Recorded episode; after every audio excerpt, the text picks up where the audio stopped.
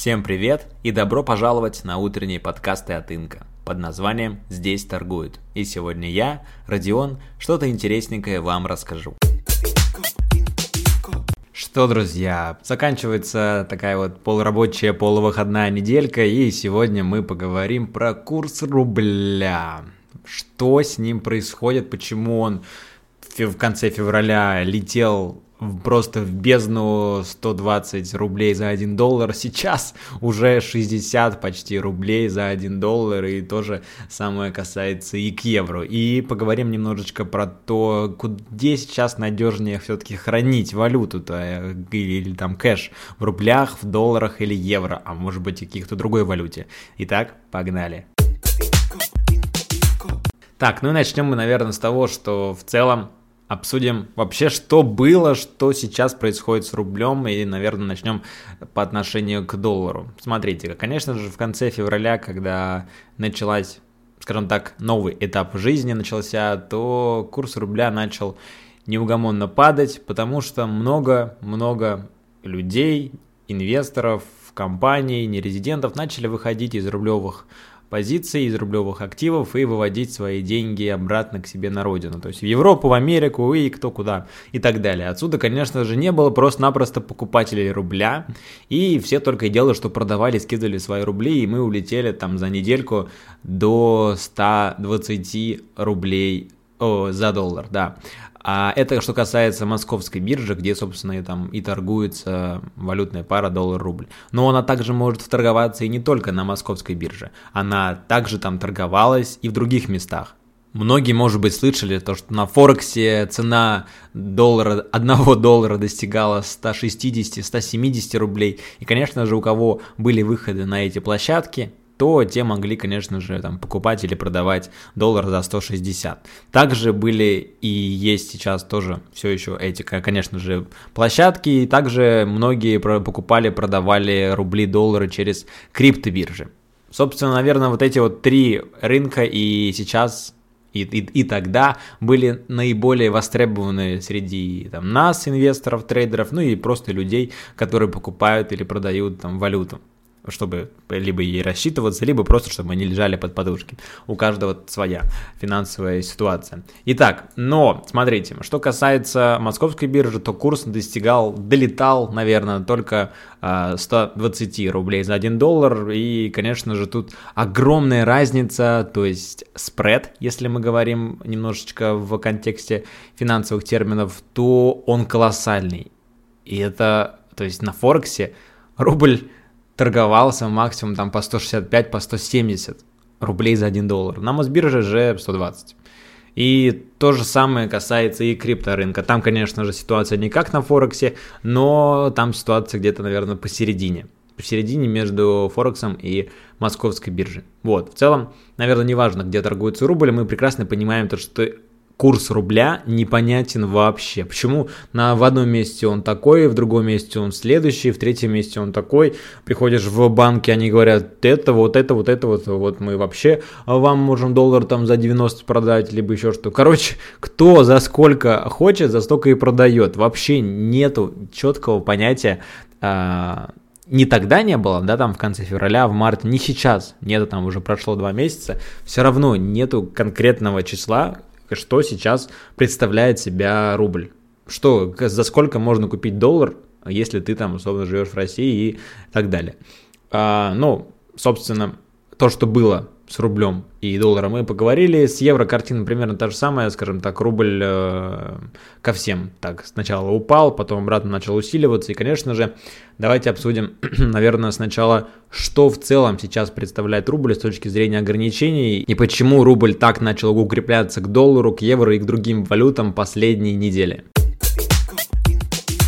Я уже много говорил про людей, про нерезидентов. Скажем так, нерезиденты – это люди, которые не живут на территории Российской Федерации. То есть, простым языком, иностранцы. Давайте их назовем так.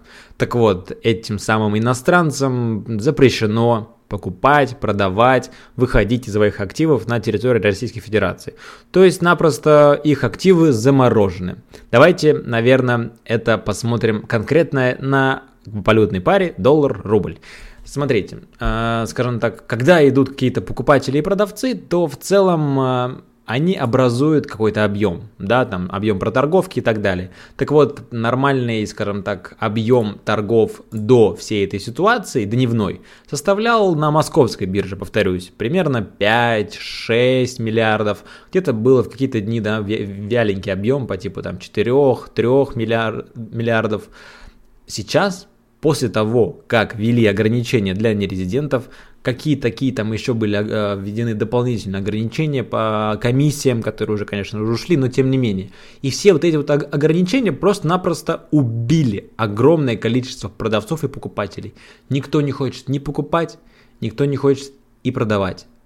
И сейчас объем по сравнению к, там, давайте будем называть так, э, предфевральские, поставляет 500 миллионов, миллиард, 700, 600 миллионов – да, это в 10 раз меньше, чем э, какие-то такие средние объемы до февральские. В 10 раз меньше. Вы понимаете, в 10 раз меньше.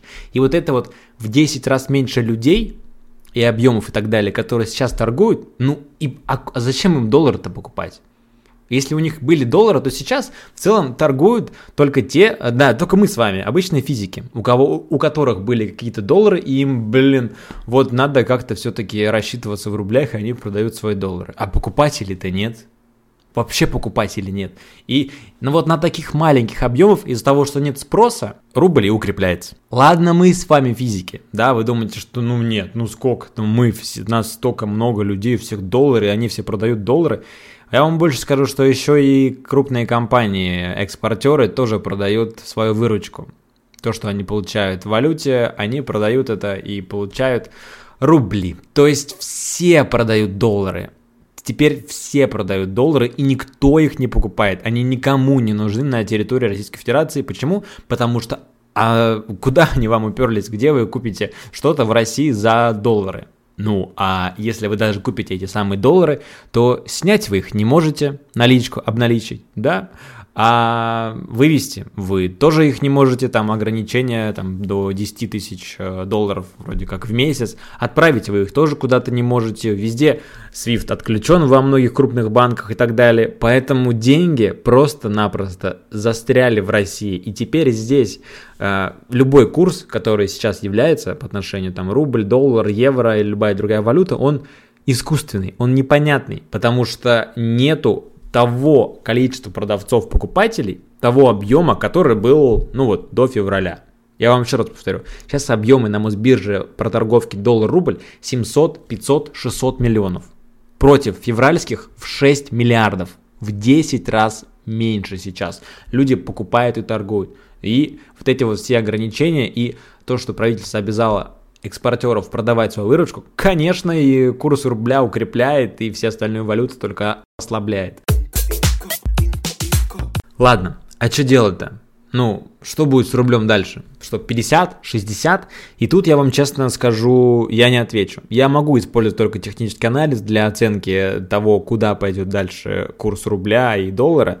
Но, честно говоря, тут важно э, все-таки правительству немножечко послаблять свой рынок в том, в том плане, что разрешать все-таки нерезидентам выходить из активов торговать. То есть нужно вернуть объемы хотя бы вот на февральские. Ну вот, вот, вот кровь из нос. Вот нужно, нужно встретиться всем покупателям и продавцам, которые хотят это делать. Нужно всем разрешить это делать, и тогда мы можем, скорее всего, увидеть реальный курс. Сейчас, чтобы вы понимали, курс рубля там на Мосбирже, он пускай будет 65, да, там неважно. Курс на криптобирже, он другой он не 65. То есть, чтобы вывести деньги как-то через крипту, он составляет плюс 10, то есть примерно 75. И так будет всегда. То есть э, можете в целом ориентироваться, наверное, больше на курс криптовалютный. Ну, то есть на криптобиржах, потому что курс на Мосбирже это что-то эдакое. И еще моментикус. Сейчас огромное количество людей тоже там покупают, продают валюту через банки. Так вот, у банков тоже курс не как у Мосбиржи. Это нужно важно понимать. Если вы вдруг хотите продать свои доллары, то, возможно, вам лучше это сделать через какой-нибудь там криптобиржу. Если же вам нужно купить доллары, то это делать точно не нужно через банк, а нужно это делать через, конечно же, московскую биржу, потому что курс тут наиболее, скажем так, привлекательный. Но опять же, нужно или нет покупать доллары, я всегда придерживался к такой политике, что доллар, доллар а, куда надежнее и стабильнее валюта, чем рубль. В целом я не отнекиваюсь и к этому и придерживаюсь. А с другой стороны, что делать потом с долларом на территории Российской Федерации, это тоже вопрос, эм, скажем так, для отдельного подкаста, но, тем не менее, и даже просто держать деньги в более стабильной валюте, это уже один инвестиционный подход. Так, что-то я заговорился, и, и теперь давайте обсудим все-таки с технической стороны, да, с технического анализа, что же сейчас творится с долларом, рублем, то есть это валютные пары, и, конечно же, к сожалению, у вас нету перед глазами графика, как есть у меня, я вам просто постараюсь перенести главные основные мысли. Смотрите, у нас вот после 2014 года, скажем так, образовался новый тренд, новые реалии и так далее. Так вот, с этого 2014-2015 года у нас есть восходящая трендовая линия, которая берет свое начало как раз в 2015 году в апреле. Так вот, по этой восходящей трендовой линии мы уже сделали три точки к 2020 году, и сейчас четвертая точка, то есть мы подходим к этой, скажем так, восходящей трендовой линии. И если эта трендовая линия будет истинной, конечно же, сейчас очень сильная сопротивление для продавцов, хорошая поддержка для покупателей, это, конечно же, районы 65-66 рублей за доллар. Вот, это, скажем так, ключевой будет уровень, э, и опять же, тут очень важно понимать, что будет дальше именно вот с такими фундаментальными вещами по типу продажа экспортеров выручки, нерезиденты пока что не могут покупать, торговать и выходить из позиции, конечно же, все это э, укрепляет рубль и ослабляет другие валюты. Так вот, что касается уровня 66 э, рублей за доллар, то тут скажем так, было исторически очень много касаний, поэтому этот уровень истинный и, конечно же, он значимый. Если мы все-таки, все-таки не удержим уровень 65-66 рублей за доллар, то следующий поход он будет на следующий уровень поддержки, опять же, очень сильный и значимый уровень, это 60. 60 рублей за доллар, и тут уже по истории мы видим то, что с 15-14 года, то, скажем так, такие очень сильные важные уровни в валютной паре доллар-рубль, да, или рубль-доллар, как кому нравится, это, конечно же, каждые 5 рублей, то есть 50 рублей за доллар, 55 рублей за доллар, 60 рублей за доллар, Сейчас видите 65-66 рублей за доллар. Ну, тут, скажем так, погрешность, а там половина, может быть, рубль. Вот, и, конечно же, если мы посмотрим на предыдущие какие-то уровни поддержки и сопротивления, да, то есть, смотрите, мы долетели до 120, то есть тоже, как я уже сказал, 5-10 рублей будет следующий уровень поддержки и сопротивления. Ну, вот также мы со 120 долетели до 100, там немножечко постояли, потом спустились к 90, потом спустились к 85, дальше к 75, там потом улетели к 70, постояли там с апреля 11 по 22 апреля около 70. Ну и сейчас свалились опять на 5 рублей. То есть, смотрите, когда идет какой-то импульс, какое-то движение, то оно идет в основном на 5 рублей. Вот это нужно понимать. Ну и в завершение, все-таки в чем же сейчас надежнее держать свою валюту? Скажу честно, что какого-то одного ответа нет, в том плане, что все там, кто слушает этот подкаст, ну многие, наверное, держат свою валюту в рублях и, конечно же, живут на территории Российской Федерации. А здесь, на территории России, можно расплачиваться только рублями. Поэтому, конечно же, часть средств у вас должна быть в рублях. Что касается диверсификации и какого-то там дальнейшего инвестиционного пути, то, конечно же, нужно смотреть на американский рынок, а значит смотреть и на доллары. Если мы сравним доллары и евро, почему-то многие думают, что евро сейчас куда сильнее валюты, чем доллар.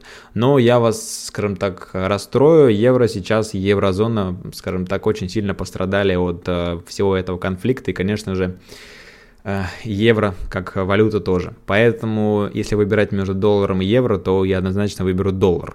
Что касается всей этой политики, и не, точнее, не политики, а что касается всей этой, скажем так, эйфории по поводу китайской валюты и там рейдалью, и то, что смена мирового порядка. Ну, опять же, этому нужно, скажем так, очень много времени. Очень много времени, и в Китае сейчас, э, наверное, такие самая горячая точка с точки зрения коронавируса, у них там опять локдауны, поэтому, конечно же, это бьет и по экономике, и по ВВП, и, соответственно, и по китайской валюте. Вот, для диверсификации я бы, конечно же, советовал людям, которые живут на территории России, придерживаться, наверное, политики 60% все-таки иметь э, в рублях, в каких-то рублевых историях, 30 все-таки в долларовых и 10% кто хочет для китайского рынка. Мне кажется, это оптимальный вариант. И в завершении, конечно же, если делать какой-то прогнозик, то я думаю, что в целом, э, ну, тут смотрится, конечно же, усиление рубля и вплоть до 60, Э, до уровня 60 рублей за доллар, но как только, как только правительство начнет ослабевать а, вот именно эту вот хватку к экспортерам компаниям, к нерезидентам, то я думаю, что все-таки истинный курс рубля, он тот, который сейчас находится на криптобирже. То есть это примерно 75, 77, 80 рублей за доллар. Поэтому я думаю, что как будет происходить дальнейшая ситуация между Россией и Украиной и, и покажет Э, скажем так, истинное, истинный курс рубля, куда и где он должен находиться. На этом у меня все, ребят. Всем большое спасибо за внимание. Конечно же, верим, верим в рубль, верим в доллар, смотря кто где больше сидит. И вам хорошего дня и пока-пока. Тише, тише, тише. Здесь.